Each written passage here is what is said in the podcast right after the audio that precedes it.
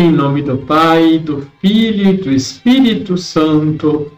Amém. Olá, tudo bem com você? São João Henry Newman, sobre o ordenamento de Jesus em vigiar, ensinou: Vigiai, vigiai, nos diz Jesus com insistência. Devemos não apenas crer, mas também vigiar. Não temos apenas que amar, mas também vigiar. É preciso não apenas obedecer, mas também vigiar. Vigiar por quê? Por causa do grande e supremo acontecimento, a vinda de Cristo.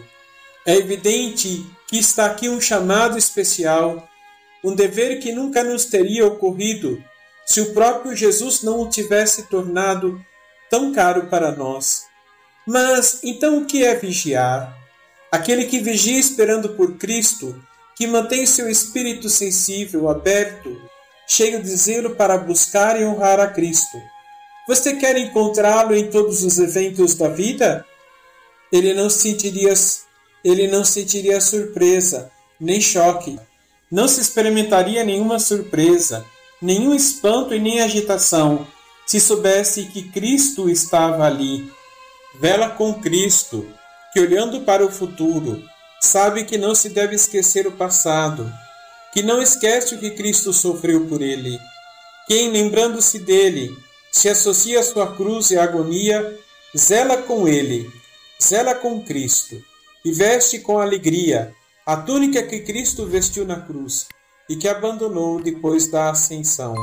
Deixe o seu like, compartilhe.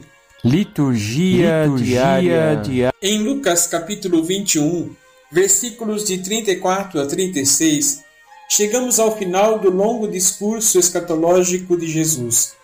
Escatologia significa as coisas referentes ao fim. Hoje é o último dia do ano litúrgico. Jesus nos oferece um último conselho: que sejamos vigilantes e orantes.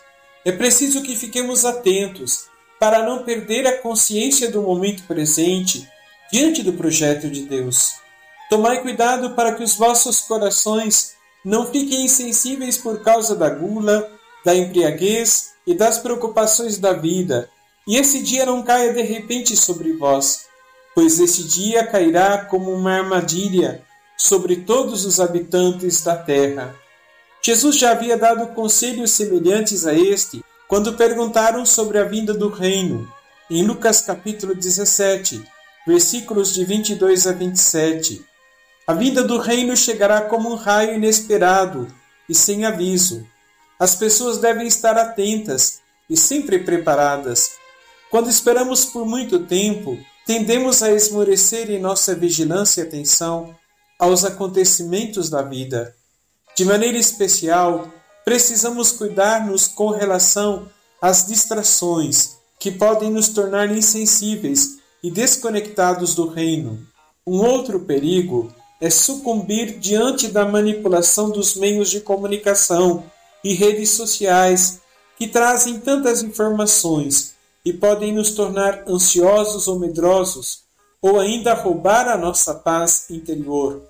A oração e a vigilância nos trazem serenidade e nos colocam com os olhos fitos nos mandamentos do Senhor e na expectativa da realização das promessas de Deus reveladas em Jesus. Vamos rezar?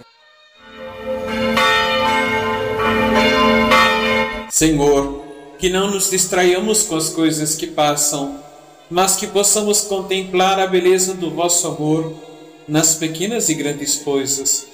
Nós os pedimos, Senhor, a graça da fidelidade e da perseverança na fé, até o fim, e na expectativa da realização das vossas promessas Assim seja. Abençoe-vos o Deus Todo-Poderoso, Pai, Filho e Espírito Santo.